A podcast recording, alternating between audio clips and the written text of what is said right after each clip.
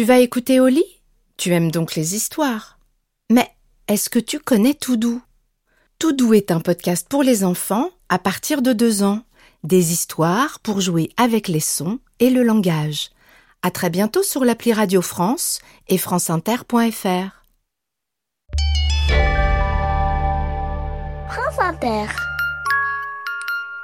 C'est Oli. O-L-I. La Bibli des petits. Je suis pas petit, je suis grand. Bonjour, je m'appelle Alexis Génie et je vais vous raconter l'histoire de Nansen, celui qui voulait être tout en haut.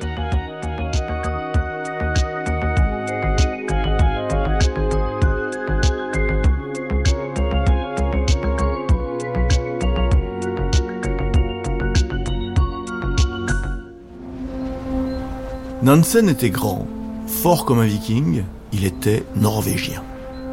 Il portait de belles moustaches blondes, il avait des yeux terribles, et il faisait tout très très bien.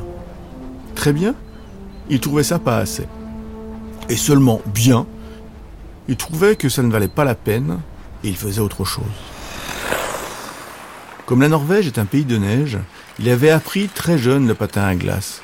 Il en faisait très très bien il devint champion du monde de course en patin.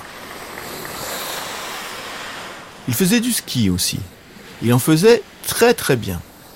Il devint champion de Norvège, seulement de Norvège, parce qu'à l'époque, personne d'autre que les Norvégiens ne faisait du ski. Il aimait beaucoup les sciences, ça lui permettait d'être dehors, de skier l'hiver, de se promener l'été et d'observer la nature. Il travailla dans un musée, il étudia les poissons que l'on trouvait facilement en Norvège, puisque beaucoup de gens étaient pêcheurs. Et il étudia aussi avec un microscope des animaux minuscules qui vivaient accrochés aux poissons. Il dessinait ce qu'il voyait dans son microscope, il écrivait des articles qui étaient lus par d'autres scientifiques. Il faisait ça très bien. Mais très bien, ce n'était pas suffisant. Il arrêta. Il se demanda ce qu'il pourrait faire très très bien dans sa vie. Alors il pensa au ski et au globe terrestre dans le bureau de son père. Il aimait le regarder en silence pendant que son père travaillait. C'était une grosse boule où était dessinée la Terre. On voyait les continents, tous les pays, et en bleu, les océans. Il y avait un grand cercle qui s'appelait l'équateur et qui faisait comme une ceinture autour du ventre de la Terre. Si on suivait l'arrondi vers le sommet de la boule, on allait vers le nord. On finissait par atteindre la Norvège, et si on continuait encore, l'océan devenait blanc. Les continents devenaient blancs, il n'y avait plus rien de dessiné, tout était blanc jusqu'au sommet du globe, jusqu'au sommet de la Terre, d'où sortait la tige métallique qui fixait la grosse boule à son support pour qu'elle reste en place et qu'elle ne roule pas n'importe où. Nansen avait demandé pourquoi tout était blanc au sommet de la Terre. Ah, parce que tout est couvert de neige et de glace qui ne fondent jamais Pourquoi rien n'est dessiné sur le blanc? Pourquoi plus de côtes, plus de continents, plus d'îles? Bah, parce qu'on ne sait pas ce qu'il y a là-bas. Personne n'y va. Il fait vraiment très froid. Et qu'est-ce qu'il y a tout au sommet? Bah, on ne sait pas. Nansen se dit que ce serait vraiment très très bien d'aller justement là. Il n'était pas le seul à vouloir aller là où la tige métallique traversait le globe. L'endroit était unique. C'était l'endroit le plus difficile à atteindre de toute la Terre. C'était le pôle Nord.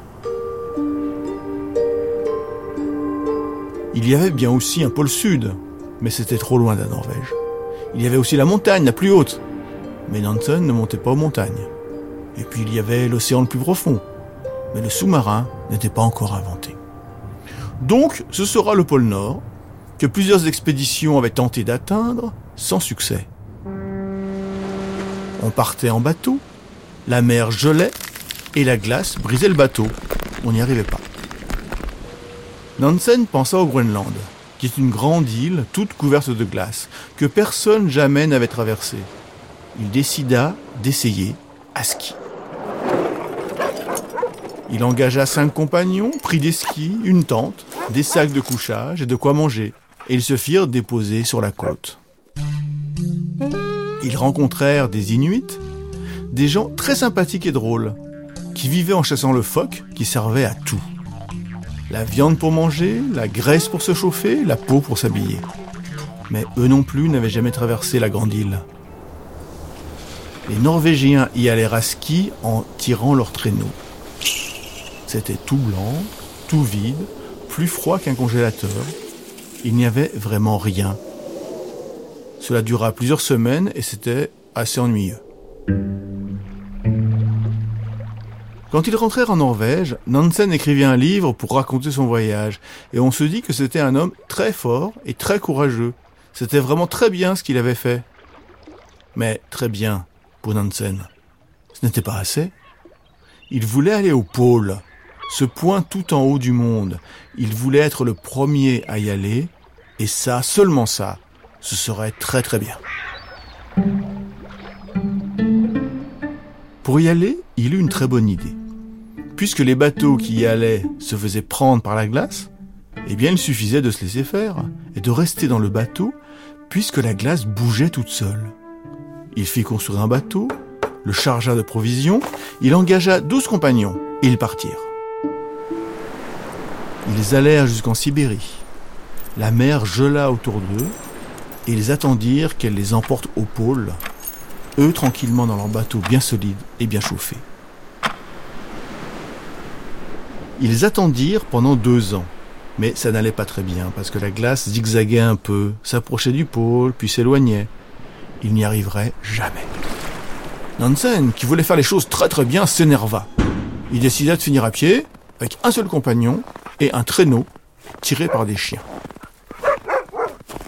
Mais ça n'allait pas non plus. La glace était froissée, cassée, fendue. Impossible d'y aller en traîneau, et même à pied. Ils n'y arriveraient pas. Ils décidèrent de rentrer. Ça leur prit un an encore. Nansen était heureux de ne pas être mort de froid, et un peu déçu de ne pas être arrivé au pôle. Mais quand il rentra en Norvège, on le félicita, on l'applaudit, on lui fit un triomphe, car on trouvait qu'il était un héros. Mais je ne suis pas arrivé au pôle. Bah, vous avez essayé, vous avez vécu trois ans dans les glaces, vous êtes revenu, c'est vraiment bien. Oui, mais ce n'est pas très très bien. Ces derniers mots, Nansen ne les disait que pour lui-même, personne ne les entendait. Il écrivit encore un livre pour raconter son aventure un peu ratée, et tout le monde lut son livre, en le félicitant encore plus, en pensant qu'il était encore plus un héros. Lui acceptait les félicitations, mais il pensait qu'il lui manquait quelque chose. Il était tellement connu qu'il devint ambassadeur de Norvège, devint ami du roi d'Angleterre, et tous ceux qui voulaient aller au pôle Nord venaient chez lui pour qu'il leur donne des conseils. Il y eut la guerre en Europe, et quand la guerre fut finie, de grands empires avaient disparu, de nouveaux pays apparaissaient, c'était très compliqué. Beaucoup de gens ne savaient pas dans quel pays être, et personne ne souhaitait les accueillir. Dans ce désordre, plusieurs millions de personnes n'avaient plus de patrie, ils ne savaient pas où aller, les frontières leur étaient fermées. Ils attendaient dans des campements, ils avaient faim. Parce qu'il était très connu, parce qu'il était ambassadeur, on appela Nansen pour s'en occuper. Il s'en occupa très très bien. Il fit fabriquer un nouveau passeport qui n'était d'aucun pays, un passeport pour ceux qui n'avaient pas de patrie, qui signifiait que ceux qui l'avaient étaient quand même citoyens, pas d'un pays, mais du monde entier, et qu'ils avaient le droit de passer les frontières et de s'installer quelque part. Tous les pays acceptèrent, et les apatrides purent aller où ils voulaient.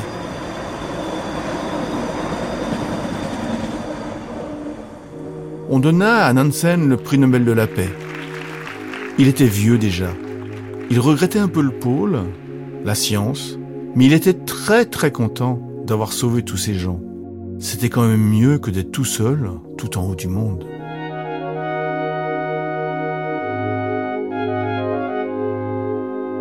Et voilà, l'histoire est finie. Et maintenant, au lit.